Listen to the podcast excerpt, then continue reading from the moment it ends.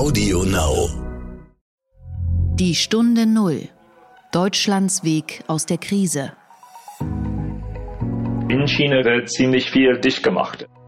Dürfen wir wieder reisen? Wenn ja, muss jeder Reisende einen Immunitätsausweis mit sich tragen. Ohne Test und Trace sozusagen gibt es keine Lösung. Hallo und herzlich willkommen zum Podcast Die Stunde Null, dem Podcast für Deutschlands Weg aus der Krise. Mein Name ist Horst von Butler, ich bin Chefredakteur des Wirtschaftsmagazins Kapital. Schön, dass Sie wieder zuhören. Wir wollen hier die einzigartige Krise verstehen, ihr auf den Grund gehen, mit Menschen sprechen, die diese Krise bewältigen und die Wege aus diesem Corona-Schock finden. Denn es ist eine Zeit des Zusammenbruchs und des Aufbruchs. Jeden Tag hören wir viele Hilferufe, wir hören aber auch optimistische Botschaften, Signale des Wandels und Signale des Umdenkens. Wir hören und lesen von Unternehmerinnen und Unternehmern, Managerinnen und Managern, Gründerinnen und Gründerinnen, klein und groß, die sich anpassen, die sich umstellen, die helfen und die Dinge erfinden und möglich machen, von dem sie vor vielen Wochen noch nicht einmal wussten, dass sie sie möglich machen müssen. Wir isolieren uns in unseren Wohnungen und Häusern und wachsen gleichzeitig zusammen. Wir spüren Solidarität, obwohl wir zwei Meter Sicherheitsabstand wahren müssen und seit einigen Wochen mit Kontaktsperre leben. Es sind Tage voller Sorge, aber auch voll großer und kleiner Gesten. Der Gedanke zum Tag. Seit einigen Wochen haben die Länder Europas nicht nur ihre Grenzen geschlossen, sondern sie streiten auch mal wieder ums Geld. Das Stichwort lautet Corona-Bonds. Und in einer Videokonferenz der EU-Finanzminister wird heute dazu nochmal gesprochen und gestritten. Früher hieß das Ganze Eurobonds und die Idee dahinter ist kompliziert und einfach zugleich. Normalerweise verschuldet sich jedes Land für sich selbst. Das Geld leihen sich die Regierungen von großen Pensionskassen, Fonds und Investoren in aller Welt. Wenn ein Land schwach ist und schon hohe Schulden hat, muss es dafür höhere Zinsen zahlen als ein starkes Land und eines mit niedrigen Schulden. Deutschland zum Beispiel kann sich seit einiger Zeit nahezu umsonst verschulden. Die Idee der Eurobonds ist es also, dass sich alle Länder zusammentun und gemeinsam verschulden. Und dass dieses Geld für den Kampf gegen die Krise eingesetzt werden kann, ohne dass es den Schuldenstand eines Landes erhöht. Der ist in Ländern wie Italien nämlich schon viel zu hoch. Das klingt ja eigentlich gut und problemlos. Warum also haben Länder wie Deutschland, Finnland, die Niederlande oder Österreich Bedenken? Nun, diese Länder bestreiten nicht, dass Italien und Spanien gerade sehr zu kämpfen haben. Sie wollen Spanien und Italien auch nicht allein lassen. Sie wollen bloß andere Mittel und Wege schaffen, etwa einen großen Wiederaufbaufonds oder sie wollen das Geld aus einem großen Rettungsfonds nutzen, dem sogenannten ESM, der vor einigen Jahren während der Eurokrise geschaffen wurde. Die EU-Kommission wiederum wirbt für ein eigenes Kurzarbeitergeld europaweit und einen Marshallplan für Europa. Es mangelt also nicht an Ideen, Geld und Töpfen. Warum wollen also Länder wie Frankreich, Spanien und Italien dann noch Corona-Bonds? Um es auf einen Satz zu bringen, das Geld wäre kaum an Bedingungen geknüpft. Italien oder Spanien könnten allein entscheiden, wofür sie das Geld ausgeben. Bei den anderen Töpfen und Fonds, die diskutiert werden, müsste man entweder irgendwelche Auflagen erfüllen oder das Geld zurückzahlen. Und hier fängt das deutsche Trauma an. Viele Politiker haben eben Angst, dass wir die Kontrolle über das Geld verlieren, das wir verleihen dass es irgendwo in Spanien oder Italien versickert und unser Bundestag nicht mehr mitreden kann, wie viel ausgegeben wird und vor allem wofür. Aber es ist wichtig, dass Deutschland dabei ist, denn der Kern der Corona-Bonds ist eigentlich, dass Deutschland mit an Bord ist. Und dabei ist es auch egal, ob wir das Ganze Euro-Bonds, Antivirus-Bonds, Corona-Bonds oder Seuchen-Bonds nennen. Deutschland gilt als zahlungskräftig und zahlungsfähig. Und deswegen muss Deutschland hinter jeder Konstruktion stehen. Ich finde ja, es wäre in dieser Krise Zeit, das deutsche Trauma zu überwinden. Diese Krise ist anders. Alle Länder sind völlig unverschuldet hineingeraten. Das Virus hat alle mit einer Urgewalt getroffen und besonders Spanien und Italien. Corona-Bonds oder wie immer man es auch nennt, wären ein großes Signal. Ein Signal der Hoffnung und Aufbruchs und des Zusammenstehens in Europa. Diesen Zusammenhalt in Europa muss man ja derzeit eher mit der Lupe suchen. Jedes Land war sich bisher das nächste. Und gibt es dieses Signal von und aus Europa nicht, könnte die EU weiter auseinanderfallen. Es könnte auch sein, dass die Schuldenkrise in Europa zurückkehrt. Und dann könnte der Fall eintreten, dass ein Land wie Deutschland ohnehin haften und zahlen muss. Geben wir uns also einen Ruck. Es geht nicht um alte Gräben. Es geht auch nicht um Grundsätze. Es geht um die Gemeinschaft und es geht ums Ganze. Die Stunde Null. Das Gespräch. Es heißt immer beim Exit aus dem Shutdown, über den jetzt immer mehr Länder nachdenken und Fahrpläne erstellen, wir müssen es so machen wie Südkorea oder wie Taiwan oder wie Singapur. China klammern wir immer ein wenig aus, weil allen klar ist, dass China eben keine Demokratie ist, sondern eine Autokratie oder gar Diktatur. Südkorea allerdings ist eine Demokratie und in dieser Krise ein Vorbild geworden, ebenso wie der Stadtstaat Singapur. Mit eiserner Disziplin, mit eingeübten Verhaltensweisen und massenweise Masken und vor allem mit technischer Überwachung über das Smartphone haben asiatische Länder das Virus früher in den Griff bekommen. Aber man hört und liest auch immer wieder, dass sie weit davon entfernt sind, das Virus wirklich besiegt zu haben.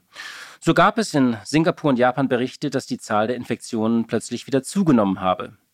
Wie gut oder vorbildlich sind also solche Länder wirklich? Was können wir von ihnen lernen und was nicht? Dazu spreche ich heute mit Parag Khanna.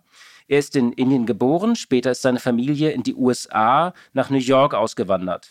Er hat dort in New York und in London studiert und promoviert und später eine Strategieberatung gegründet. Er hat zahlreiche Preise gewonnen und mehrere Bücher geschrieben, einige davon waren Bestseller. Vor kurzem hat er ein Buch veröffentlicht, es heißt Unsere asiatische Zukunft. Und ich freue mich, dass ich heute mit ihm sprechen kann. Er ist derzeit in Singapur. Und ich möchte mit ihm darüber sprechen, wie die Lage dort ist, was wir von Asien lernen können und was nicht und ob China vielleicht der große Gewinner dieser Krise ist. Ja, hallo, Herr Kanner nach Singapur. Schönen guten Tag. Ebenfalls, guten Tag. Zunächst einmal die Frage, seit wann sind Sie dort in Singapur und wie sind Sie dorthin gekommen? Ich bin seit, also in diesem Zusammenhang bin ich seit einem Monat zu Hause, was sehr äh, für mich äh, ungewöhnlich ist, da ich in der Regel jeden Tag oder jede Woche unterwegs bin. Also das ist die längste Zeit, die ich, glaube ich, je irgendwo verbracht habe. Aber im Zusammenhang meines Lebens äh, wohne ich seit sieben Jahren in Singapur mit einer kurzen Unterbrechung, nämlich in, in dem Semester, wo ich einen, einen akademischen Aufenthalt in Berlin gemacht habe. Deswegen sprechen Sie auch so gut Deutsch. Ähm, beschreiben Sie uns mal das Straßenbild und wie sie sich gerade verhalten müssen in, in, in Singapur. Wie sind die Geschäfte, sind die offen, die Cafés, wie ist der Verkehr? Das ist eine sehr gute Frage. Also trotz der Hitze, trotz der, der des tropischen Wetters äh, ist Singapur in der, in, in der Tat hat wirklich ein Straßenleben. Man ist äh, in normalerweise viel unterwegs. Es ist eine Stadt, wo die Architektur eher nach diesen sogenannten ähm, Shophouses äh, eingerichtet ist. Das heißt, diese ungefähr zwei Ebenen äh, Häuser, wo auf dem äh, Erdgeschoss gibt es das Geschäft und oben wohnen die in der Regel chinesischen ähm, äh, Hausmieter oder Geschäftsinhaber. Und das heißt, es ist eine Straßenkultur und man ist immer noch heute sehr unterwegs, weil es sind, also trotz der, des Quarantins oder trotz der Quarantin, äh, ist, ist noch äh, gestattet, dass man äh, zum, also zum Lebensmittel kaufen und so weiter äh, unterwegs sein darf. Also das heißt, man ist, das Leben ist einigermaßen wie, wie normal, würde ich sagen. Und Tragen Sie einen Mundschutz, wenn Sie rausgehen? Äh, nein, ich nicht. Äh, das sieht man bei vielen und äh, wie Sie wie Sie schon wissen, das ist in der asiatischen Alltagskultur ziemlich normal, äh, weil man ist halt, man hat immer Angst irgendwie vor, vor, vor irgendwelchen möglichen Erkrankungen, aber natürlich etwas mehr als normal, aber ich zum Beispiel nicht. Neben Singapur gilt ja auch Südkorea als großes Vorbild und die Frage, die sich hier viele europäische Länder zumindest stellen, ist es, was können wir von diesen Ländern lernen? Also das Stichwort ist so ein bisschen ein zweites Südkorea werden oder ein zweites Singapur werden. Können wir denn wirklich etwas von diesen Ländern lernen hier in Europa oder ist das nicht möglich, weil wir einfach eine andere Kultur und eine andere Tradition haben? Die meisten asiatischen Staaten und deren Bevölkerungen haben sehr gute Erinnerungen an die SARS-Krise von 2003 und wussten, wie ernst man das nehmen muss. Und wenn es äh, gewisse Anforderungen gibt von der Regierung und Befehle, die man zu Hause bleibt und dass man äh, medizinisch äh, sich behandeln lassen muss und so weiter. Das heißt, man muss gehorchen. Und äh, das, der, dieses, dieser Instinkt, könnte man sagen, ist dann wieder in Gang gesetzt äh, mit dieser Krise. Das heißt, man hat immer sehr ernst genommen und sehr schnell darauf, reagiert. Das ist eine Lehre. Man kann sagen, Europäer wären nicht in dieser Hinsicht gut vorbereitet, weil man hat in letzter Zeit so eine Krise nicht überstehen müssen. Andererseits gibt es äh, allgemeine, könnte man sagen, universelle lernen aus äh, den, also von den asiatischen demokratischen Staaten wie Südkorea, äh, Taiwan vor allem und teilweise auch Singapur, in dem der Staat, also beziehungsweise die Staatlichkeit sehr stark ist. Also das heißt, es gibt äh, die öffentliche Dienst, äh, Dienst, Dienste, die Behörden, die Beamten, die Bürokratien sind sehr gut ausgerüstet gegen so eine Krise. Äh, also die, der Grenzschutz, Gesundheitswesen und so weiter sind sehr, sehr stark und haben gute, sind sehr, haben sehr starke Ressourcen äh, und haben äh, natürlich äh, äh, verdient, und genießt auch die, jeweiligen Regierungen eine ziemlich hohe Glaubwürdigkeit und Vertrauen vom Volk. Und das ist natürlich etwas, was äh, quasi untastbar ist, ist aber natürlich in so einer Krise sehr wichtig. Ich verstehe also, es gibt einerseits sozusagen einen, einen starken Staat, aber auch dann eine große Disziplin äh, im Alltag. Ähm, offenbar sind ja auch viele Menschen in diesen Ländern bereit, sich über das Smartphone überwachen zu lassen. Das Stichwort ist so tracen und tracken. Ähm, Frage, lassen Sie, Sie sich jetzt auch gerade überwachen, wenn Sie da sind? Also haben Sie auch so eine App auf Ihrem Smartphone?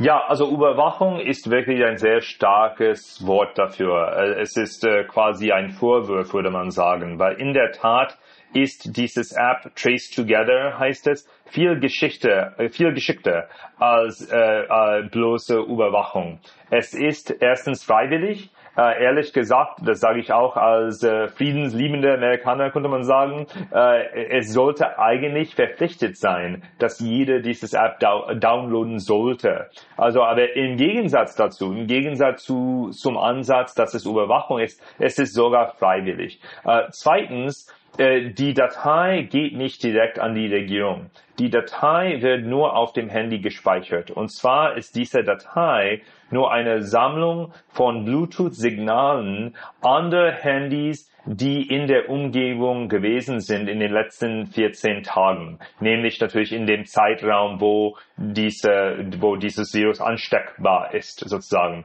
Und wenn jemand im Krankenhaus, äh, wo, wo, wo jemand halt sozusagen positiv ist, beziehungsweise wo man angesteckt ist, äh, wo man krank ist von Covid, dann darf die Regierung nachschauen, in, mit welchen äh, Mobiltelefonnummern äh, dieses der der der das der der Handy des Erkrankten in Kontakt gewesen äh, sind, also beziehungsweise in den in den vergangenen 14 Tagen. Dann darf das Gesundheitsministerium diese jeweiligen Personen anonym kontaktieren und sagen, es ist jemand erkrankt an Covid, es ist gezeigt worden, dass Sie in der Umgebung von dieser Person gewesen sind in den vergangenen 14 Tagen, ungefähr vor sechs oder sieben oder neun oder was auch immer Tagen. Sie sollten sich möglicherweise äh, ins Quarantin bringen oder zu Hause bringen oder sie dürfen äh, freiwillig und auch natürlich äh, auf Kosten des Staates äh, getestet werden.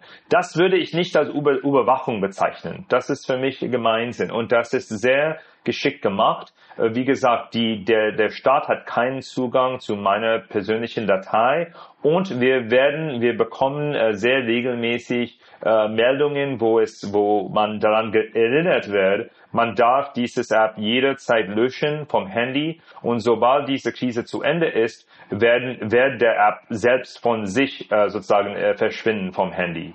Ganz interessant. Also ja, Überwachung ist ein starkes Wort. Vielleicht kommt das auch so ein bisschen aus unserer europäischen äh, und, und, deutschen äh, Geschichte und Erfahrung. Ähm, äh, wir haben auch einen hohen Stellenwert von Datenschutz hier in, äh, in Deutschland, aber trotzdem wird das eben auch diskutiert, hier genau das zu machen, also sich über eine App und über Bluetooth ähm, Daten, ähm, ja, Daten zu speichern, damit man weiß, wo man war und mit wem man Kontakt hat. Das heißt, nochmal nachgefragt, ist Technologie tatsächlich eine wichtige Lösung, um ein Exit aus diesem Shutdown zu kriegen? Es ist eine sehr wichtige Lösung in, in beiden Sinnen sozusagen. Also auf der einen Seite das, was wir gerade besprochen haben, das ist taktisch sozusagen sehr, sehr relevant, um die einzelnen Personen zu schützen, um das Publikum äh, zu schützen vor der Verbreitung des Virus. Das heißt, man kann, also ohne Test und Trace sozusagen, gibt es keine Lösung. Längerfristig äh, gibt es natürlich offene, große Fragen und Debatten darüber, inwieweit Technologie eine Rolle spielen wird. Dürfen wir wieder reisen? Wenn ja, dann sollte, mu muss jede Person, muss jede Reisende eine Immunitätsausweis irgendwie mit sich tragen. Und äh, wenn ja, dann aus welcher Datei äh, stammt das und wie wird man genehmigt und so weiter. Das sind sehr große, interessante Fragen und ich stehe auf deutscher Seite in Anführungszeichen, was Datenschutz angeht. Das heißt, man muss diese Fragen sehr ernst nehmen und dann schrittweise vorgehen. Und es muss auch natürlich, es bedarf natürlich einer internationalen Kooperation, äh, um sicherzustellen, dass keine Dateien, die, die unnotwendig sind, überhaupt gesammelt werden. Und dass natürlich auf äh, rechtliche und äh, egalitäre sozusagen Art und Weise äh, solche Datei dann äh, überhaupt benutzt werden. Nochmal nachgefragt, so ganz praktisch im Alltag, aber kann ich mein, mein Smartphone nicht einfach zu Hause liegen lassen und dann trotzdem rausgehen? Oder machen das die Menschen einfach in Singapur nicht? Sind die dann, haben die die Disziplin und den Willen, das auch wirklich diese, sich an diese Regeln zu halten? Gut, also man ist hier sowieso sehr vernetzt. Das ist ein 5G-Land, könnte man sagen. Also alle haben auch dann Fiber, äh, Wi-Fi äh, zu Hause und äh, in der Regel haben alle Handys. Die Frage, die Sie stellen, äh, behandelt sich äh, vor allem mit, mit denjenigen, äh, dessen unter Staatsbefehl zu Hause bleiben müssen. Und bei denen wird auch dann äh, manchmal zweimal am Tag angerufen, um nachzufragen, ob die in der Tat, in der Tat zu Hause geblieben sind. Ansonsten äh, stellen die möglicherweise eine Gefahr äh, für das Publikum. Und das sehe ich auch nicht als irgendwie zu weitgehend. Das ist äh, ganz praktisch. Sie sind ja ähm, nicht nur sozusagen, Sie leben in Singapur, sind aber ein großer Asien-Experte und Asien besteht ja nicht nur aus China, Südkorea und Singapur, sondern auch äh, zum Beispiel aus Ländern, großen Ländern wie Indien äh, und Sie stammen ursprünglich aus Indien. Wie würden Sie denn zum Beispiel die Lage in Indien beschreiben? Äh, bekommt dieses Milliardenvolk diese Krise auch in den Griff oder was ist da Ihre Erwartung? Ja, das ist eine sehr gute, aber sehr offene Frage. Natürlich in Indien ist alles ziemlich äh, unzifferbar. Also das heißt, äh, ähm, es ist sehr schwierig im Moment äh, vorherzusehen, inwieweit sich äh, die Krise, das Virus sich verbreiten wird in Indien. Äh, nur kann man sagen, dass es eine große Testprobe ist für die Gesellschaft, eine sehr chaotische Gesellschaft, die, wo es in der Regel sehr schwierig ist, irgendwie zu oktroyieren oder die Gesellschaft überhaupt auf einmal von irgendwas zu überreden. Das versuchen die gerade und das ist an und für sich ziemlich beeindruckend, dass es dass sowas überhaupt äh,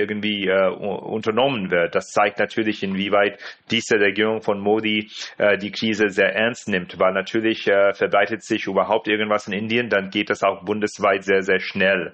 Ähm, es gibt auch dann natürlich äh, die typische indische Art und Weise vom technologischen Fortschritt oder Anwendung, in dem die ganze Eisenbahn jetzt im Moment in Krankenhäuser umgestellt worden sind. Also rollende Krankenhäuser haben wir, äh, also seit, 106, äh, seit 167 Jahren äh, hat sich die Bahn nie zugemacht und plötzlich ähm, haben die, die, die alle, also nicht alle, aber ganz viele der Eisenbahn in Krankenhäuser umgestellt. Also das heißt, äh, das ist eine, also die indische Demokratie ist auf einerseits eines unterstellt einen ziemlich unfähigen Staat, aber die haben auch möglicherweise die Fähigkeit, trotz des demokratischen Statuses, könnte man sagen, was in diesem um in diesem um in diesen Umständen quasi als Hindernis äh, irgendwie betrachtet werden kann.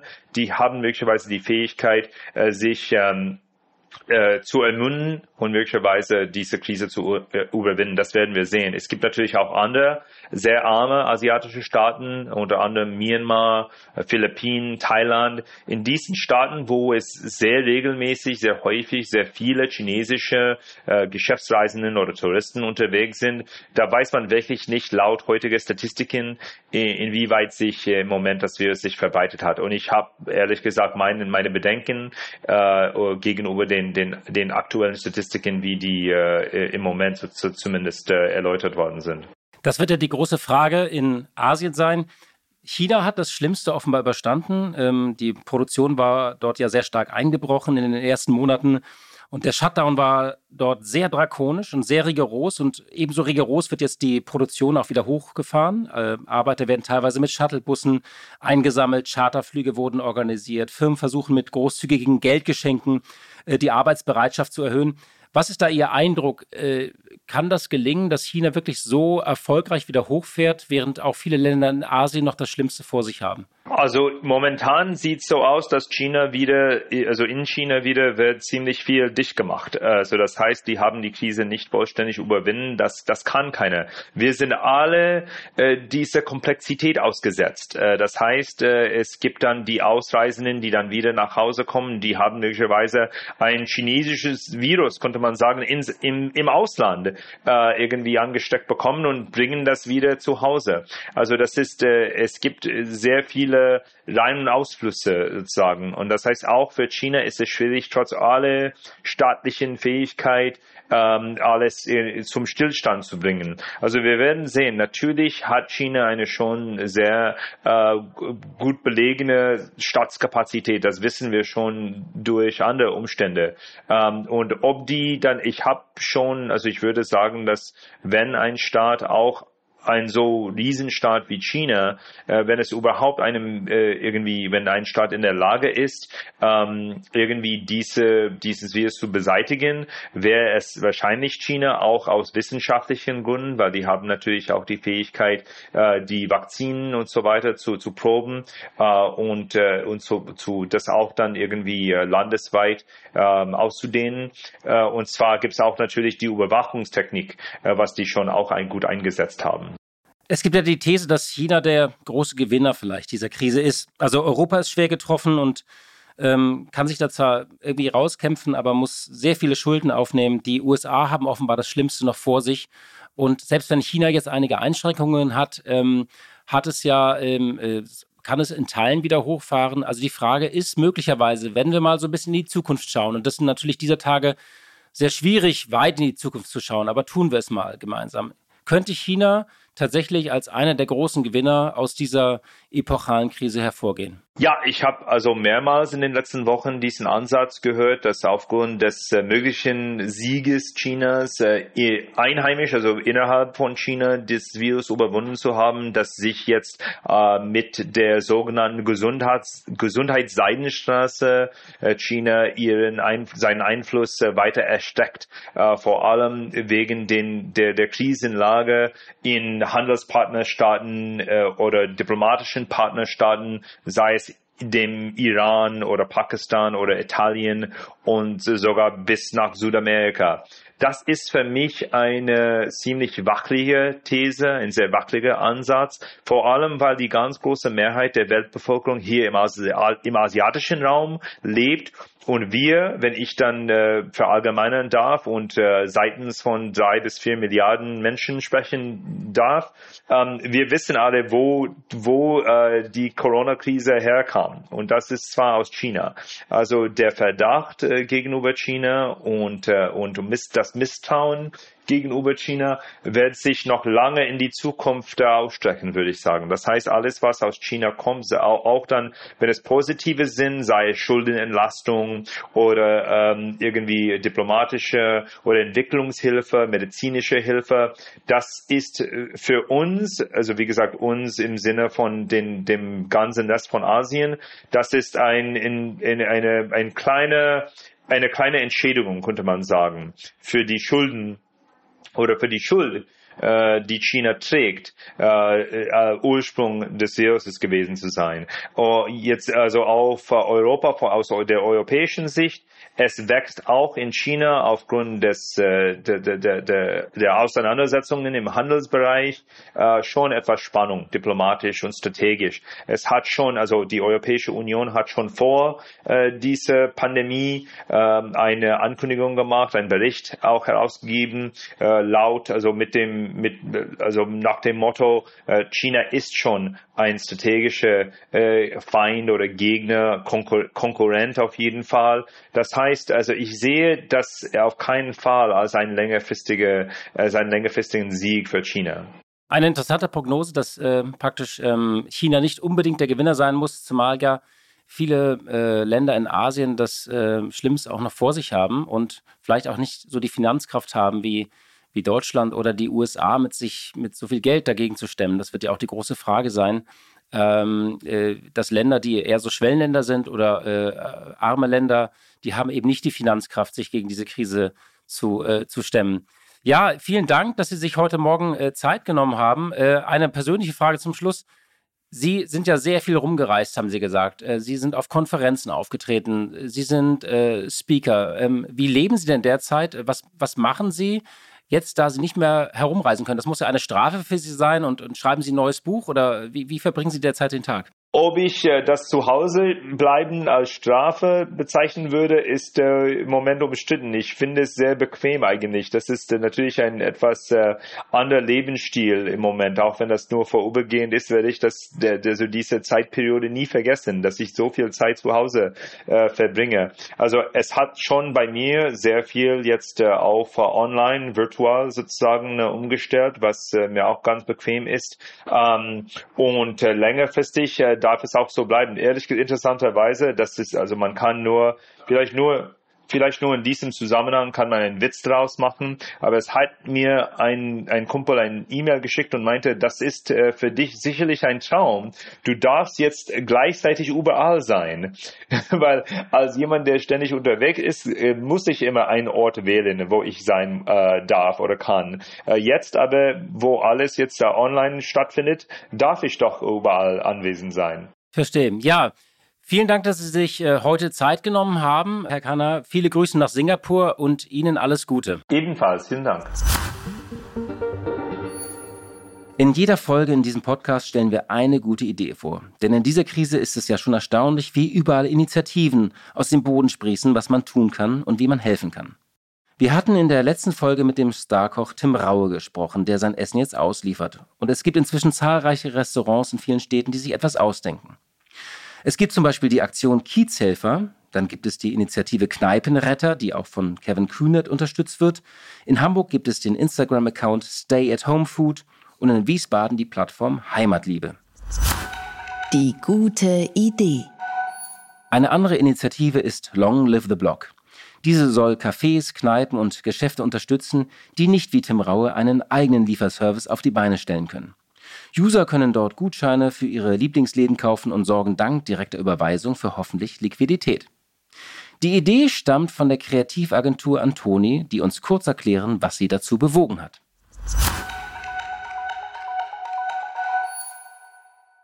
Restaurants und Geschäfte stehen vor dem Ruin. Wir von Anthony wollen helfen und haben die Webseite longlivetheblock.org gestartet. Shopbetreiber melden sich dort kostenlos an und können Gutscheine verkaufen. Sie brauchen das Geld heute, um morgen wieder zu öffnen. Bitte macht alle mit, unterstützt eure Lieblingsläden und zeigt, dass unser Zusammenhalt stärker ist als der Virus. Ja, und zum Schluss möchte ich ein kleines Loblied auf die Queen singen. Und zwar ganz ohne die ewige Bemerkung, ob sie nun amused ist oder nicht. Queen Elizabeth hat sich mit ihren 93 Jahren nach Schloss Windsor zurückgezogen, wo sie mit Prinz Philipp ausharrt. Ihr Sohn Prinz Charles hat sich ja leider infiziert, ebenso wie Premierminister Boris Johnson, der inzwischen auf der Intensivstation liegt. Am Wochenende hat die Queen eine Rede ans britische Volk gehalten. Das hat sie zuvor nur viermal getan. Zu Beginn des Golfkrieges 1991, vor der Beerdigung von Prinzessin Diana 1997 beim Tod von Queen Mum im Jahr 2002 und zu ihrem 60. Thronjubiläum 2012. Die Queen sprach in ihrer Rede vom Bruch im Leben unseres Landes. Ein Bruch, der einigen Leid gebracht hat, vielen finanziellen Schwierigkeiten und enormen Veränderungen im alltäglichen Leben von uns allen. Selbstisolation, sagte sie, kann manchmal hart sein. Und dann sprach sie über einen besonderen Moment in ihrem Leben, und zwar über das Jahr 1940. Richtig, 1940. Ein Moment, als sie im Alter von 16 Jahren mit ihrer Schwester Margaret das erste Mal öffentlich auftrat. Und sie sagte, wir sprachen als Kinder von hier aus in Windsor mit Kindern, die aus ihren Häusern evakuiert und zu ihrer eigenen Sicherheit weggeschickt worden waren. Aber heute werden viele wieder ein schmerzliches Gefühl der Trennung von ihren Lieben verspüren. Aber jetzt, wie damals, wissen wir tief im Inneren, dass es das Richtige ist. Nun könnte man ja sagen, immerhin ist die Queen auf einem Schloss isoliert und nicht in einer Zwei- oder Drei-Zimmer-Wohnung. Das ist richtig, Aber ich denke, Isolation ist unabhängig von der Quadratmeterzahl. Wenn die Decke einem auf den Kopf fällt, ist auch die Deckenhöhe egal. Insofern fand ich diese Rede bemerkenswert. Ja, liebe Hörerinnen und liebe Hörer, das war's für heute mit der Stunde Null. Danke, dass Sie zugehört haben.